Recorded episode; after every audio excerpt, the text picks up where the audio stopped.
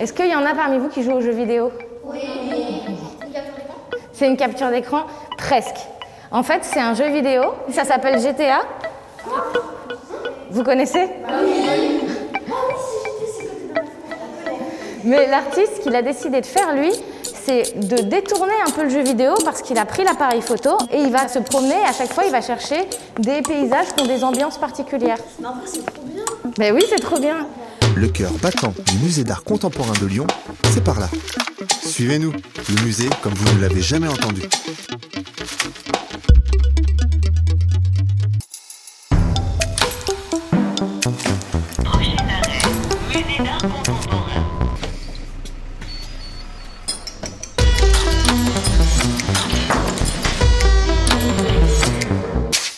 Épisode 2 Instant de vie. Ah, c'est une chambre Bah oui Allez, temps écoulé, on sort Les quatre prochains. C'était trop bien C'était trop bien C'était Venez, on va s'asseoir ici, on va en parler. C'est bizarre, ça fait mal à la tête un peu. oui. Ah, est-ce qu'il y en a d'autres? Qu'est-ce que vous avez ressenti? Alors, levez la main, on va le faire dans l'ordre. J'avais, j'avais mal à la tête, enfin, j'avais la tête qui, qui tourne. Enfin, mon cerveau il comprenait pas euh, ce que. Enfin, j'étais dans quelle pièce. Parce que, parce que tu es habitué au plat et quand tu vas dans un truc qui fait euh, comme ça, ton cerveau il va pas comprendre où on est. Ça, tous nos repères, ils sont brouillés, ils sont perturbés. La géométrie habituelle, elle n'existe plus. Et en fait, l'artiste, donc vous disiez, il y, a les, toilettes, il y a la salle de bain. Il a reproduit un appartement dans lequel il a vécu. Donc vous avez raison, ici c'est les toilettes, là c'était la salle de bain. Et du coup, il habitait dans un studio donc, où on a, euh, vous voyez, c'est pas très grand, on a euh, à la fois le salon, la cuisine et la chambre dans la même pièce. Et il a reproduit cet appartement, mais au lieu de la géométrie qu'on connaît, normale, il a appliqué une autre géométrie qui va déformer tout. Et c'est ce qui explique que vous avez été perturbé comme ça. Je m'appelle euh, Charlotte Boulch. Euh, je suis euh, artiste et euh, aussi chercheuse. Je viens de soutenir une thèse en art plastique. Et à côté de ça, je suis médiatrice au MAC Lyon.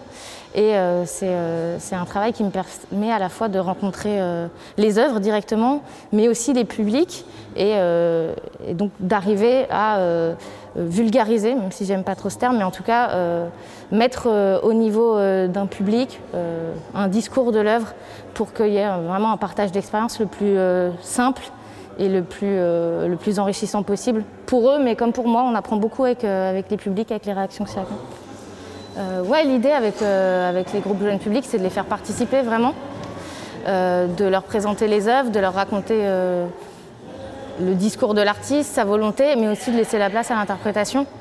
Et, euh, quand on a des groupes qui vont, euh, qui vont réagir, parfois qui vont pas être d'accord, ça va provoquer des débats d'opinion, là c'est intéressant.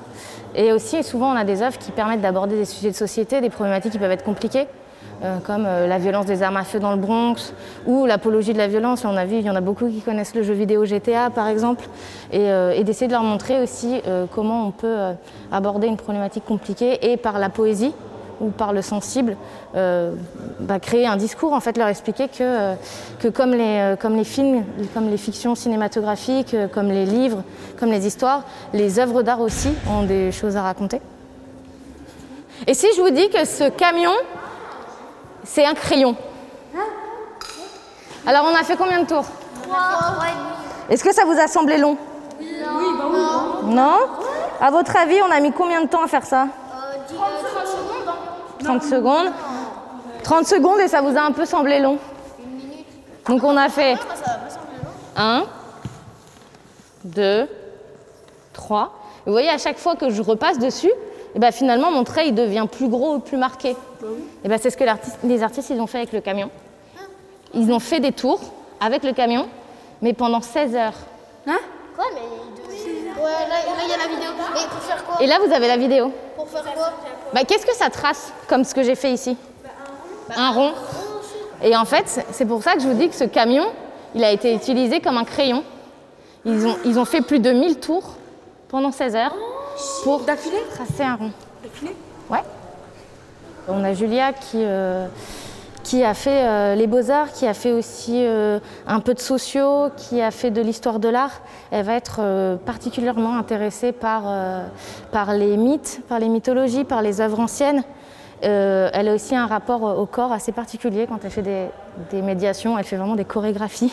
On a Raoul qui, à côté euh, de son travail, est designer graphique, euh, mais qui est passionné, qui a fait les beaux-arts aussi, qui est passionné d'histoire de l'art et, de peinture ancienne.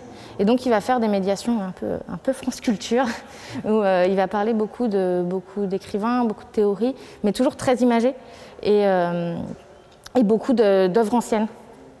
Et euh, moi, j'ai l'impression principalement que je m'axe sur, euh, sur l'art contemporain. Donc théoriquement, on sait parler de toutes les œuvres. Euh, il y en a peut-être quelques-unes où on pourrait nous piéger. On espère que le visiteur ne le découvrira pas.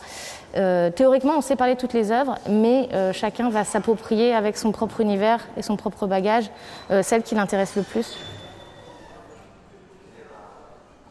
Mais du coup, ouais, l'appartement de Benjamin Testa, bon, est-ce qu'il a besoin qu'on en parle tellement euh, On peut donner peut-être le, le processus de l'artiste, et puis on peut surtout parler peut-être de ce qu'il nous fait ressentir.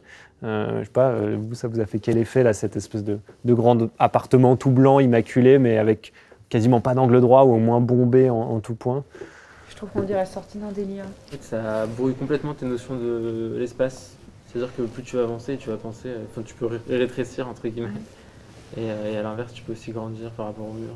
Ouais, même moi, je continue de découvrir des points de vue. Moi, J'aime bien aussi le fait qu'il ait gardé ce, ce blanc euh, immaculé, parce que ça crée plein de, de petites ombres, de nuances de gris. Moi, j'aime beaucoup ça. Et parfois, on se met à un autre endroit, et d'un coup, on le voit euh, très différemment, de même que les ouvertures vont jouer ça. Moi, je m'appelle Raoul. Euh, du coup, je suis médiateur, mais effectivement, pas que. hein. Comme l'a dit Charlotte, on a souvent euh, plusieurs casquettes, aussi parce que le, le métier se prête à ça. Le maître ignorant, ça se base sur un, pédagogue qui a, réussi à travailler avec des étudiants et à leur apprendre une langue alors qu'il parlait lui-même pas la langue de ces étudiants-là. Et c'est d'un coup de se dire, mais en fait, pour transmettre du savoir, on n'est pas obligé de le posséder et voir c'est peut-être plus intéressant de transmettre des méthodes d'appropriation. Euh, typiquement, le, les beaux-arts sont très tournés là-dessus, là, l'effondrement des joue là-dessus. Et en tant que médiateur, c'est vrai que j'aime bien, euh, surtout avec les petits, mais dire, euh, mais en fait, oui, on apporte des informations en tant que médiateur, mais on essaye aussi juste de vous aiguiller, de vous donner du temps.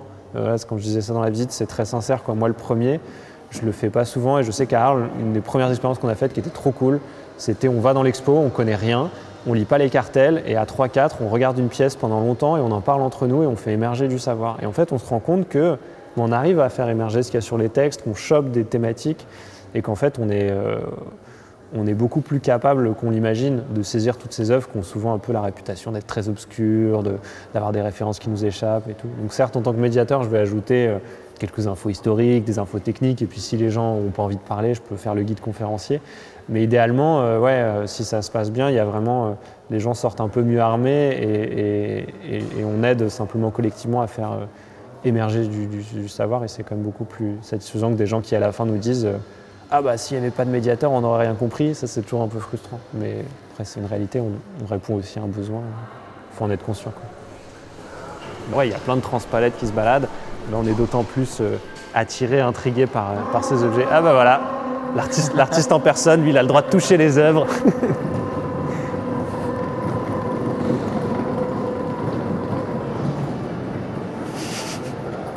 voilà Laurent Follon à l'ouvrage.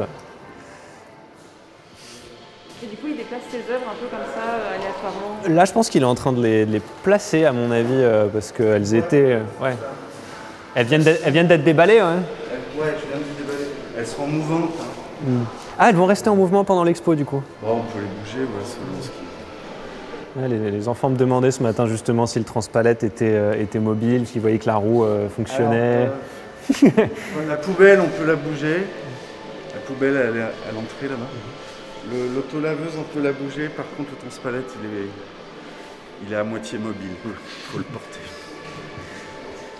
Donc voilà, c'est aussi ça le, le plaisir de l'expo actuelle. C'est voilà, on voit les, on voit les artistes, on peut, le- on peut leur parler un peu, ce qui est toujours, euh, toujours chouette. Venez ici. Ici, vous avez un tableau qui est peint par Claude Monet. Ah oui, ça, Ça- oui, j'allais Vous avez ça déjà vu fait penser, euh, à quelque chose que tu as déjà vu Monet, oui. On dirait. Vous avez vu Du coup, il est hyper ancien, il est hyper précieux. C'est le seul qui a une petite barrière personnelle. Et là, en fait, il allait rendre visite à son fils euh, à Londres et il logeait toujours dans le même hôtel, donc il avait la même vue. Et à chaque fois, il faisait un tableau. Et la particularité de Claude Monet, c'est que du coup, donc il appartient au courant qu'on appelle des impressionnismes. Et du coup, quand il peint un soleil, il peint un petit peu une impression de soleil. C'est trop beau. Oui, ça, ça te met dans un univers. Il y a beaucoup de brouillard. à- Oui, je veux l'acheter. Oui, il a voulu représenter le smog. Le smog, c'est le nom qu'on donne au brouillard londonien qui est toujours sur Londres. C'est pas à vendre. Non, c'est pas à vendre. Quoi dessus pas les moyens. Bah, Claude Monet. Mais du coup, c'est assez précieux même de pouvoir le voir. Il a été prêté par le musée des Beaux-Arts parce que c'est pas des choses qu'on voit, euh, qu'on voit tous les jours. C'est le vrai. C'est pour ça qu'il a une petite barrière de protection et un gardien de salle qui veille sur lui.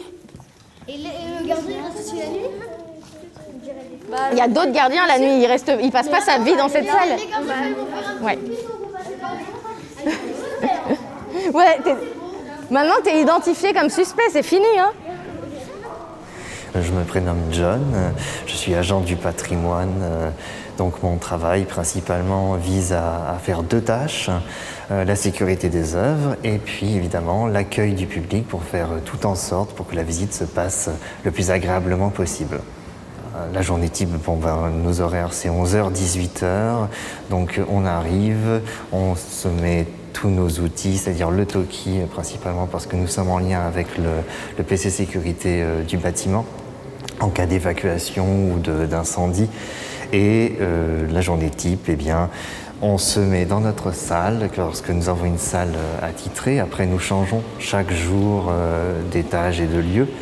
Et euh, nous, nous surveillons, nous renseignons le visiteur lorsque celui-ci a des questions, parfois sur les œuvres, mais nos collègues médiateurs sont principalement là pour mener les visites, mais ça nous arrive aussi de répondre à ce genre de questions. L'orientation, évidemment, pour qu'ils puissent bien circuler, ce genre de choses. On est un peu la vitrine du musée, on est on est les premières personnes euh, avec qui le, visiteur euh, parle, donc euh, c'est enrichissant d'avoir ce dialogue. Alors, nous, nous avions eu une exposition, une grande rétrospective consacrée à Yoko Ono. Et le, le premier étage était, était pas mal interactif pour le coup parce que les visiteurs étaient amenés à, à- jouer avec plusieurs œuvres. Il y, avait un toboggan, il y avait, une salle où, vous aviez un rideau de, de, de fils de perles et je me souviens d'une petite fille qui, se croyait comme dans, un palais de princesse et qui, euh, spontanément, en- pour me remercier, m'a fait un gros câlin. Donc euh, oui, parfois on a des moments euh, très émouvants avec les visiteurs et, on prend tout ce qu'il y a de bon à donner. Alors, je m'appelle Isabelle. Je suis engagée comme euh, agent, euh, agent de billetterie et agent d'accueil dans les, dans les étages. C'est veiller à ce que personne ne touche. Euh, bon, c'est euh, c'est censé être la base. À la vérité, euh, les gens sont, euh, sont hyper respectueux. Là, où, là où on intervient vraiment, c'est c'est plus en interaction avec le visiteur. Enfin, en plus, c'est ce que je préfère. Enfin, être avec eux, discuter. On est beaucoup en contact en fait avec les gens. Les gens viennent nous poser des questions. Beaucoup de gens ne sont pas habitués en fait. Les gens viennent, il me semble, c'est mon, mon avis, il me semble que les gens viennent volontiers dans un musée contemporain parce que c'est plus accessible que d'aller dans des musées nationaux où, il y a des, où on est sur des tableaux. euh, plus on est dans le musée, plus on, a des, plus on regarde des choses et plus on est en interrogation parce que parce qu'on voit des choses étonnantes, surprenantes et, et, ça, et ça questionne. Souvent, les gens viennent nous voir pour euh, avoir des réponses, peut-être pour les rassurer sur ce qu'ils croient. Enfin, il me semble que des fois, les gens, ils, croient comprendre quelque chose, mais ils ont besoin qu'on qu'on leur dise que ce qu'ils ont cru, c'est juste. Ils viennent chercher, euh, chercher euh, une compréhension. Et comme on est les seuls à être dans le bâtiment du lieu, c'est vers nous qu'ils viennent. Alors c'est pas systématique, hein, il y a plein de gens qui osent pas nous adresser la parole. Ce que je trouve rigolo, c'est on, on le sent dans leur regard. Moi, j'aime bien aller vers eux directement, puis papoter. C'est hyper agréable quand il y a plein de monde parce que c'est extrêmement vivant. Et ce qui est rigolo ici, c'est que bah, ce musée, c'est- des immenses plateaux vides. Et chaque fois qu'il y a une expo nouvelle, bah, toutes les cloisons tombent. Et en fonction de l'expo accueillie, ils remontent d'autres cloisons ou pas. Donc, euh, d'une expo à l'autre, on peut arriver sur un plateau où il n'y a qu'une seule immense pièce. Et puis trois mois après, euh, ça va être euh, 24 pièces. Et euh, c'est assez étonnant. Donc, on a même le sentiment de plus être dans le même lieu. Je me souviens de moto poétique. On avait, on avait une moto qui était enduite d'huile euh, avec sur le côté euh, un petit portique qui faisait très salle de bain avec une serviette posée dessus. Donc évidemment, règle sacro-sainte, il ne fallait rien toucher. Et pour autant, les gens ont cru que l'œuvre était participative, qu'on pouvait toucher la moto et qu'ensuite la serviette servait justement pour pouvoir s'essuyer les mains. Donc on leur a dit non, ça n'est pas fait pour ça. On a dû remplacer la serviette un nombre incalculable de fois et c'était assez drôle. C'est des cartons de banane, exactement. Ici, qu'est-ce que c'est? On a le droit de marcher dessus. Alors normalement, dans les musées, on n'a pas trop le droit de toucher aux œuvres ou de marcher dessus.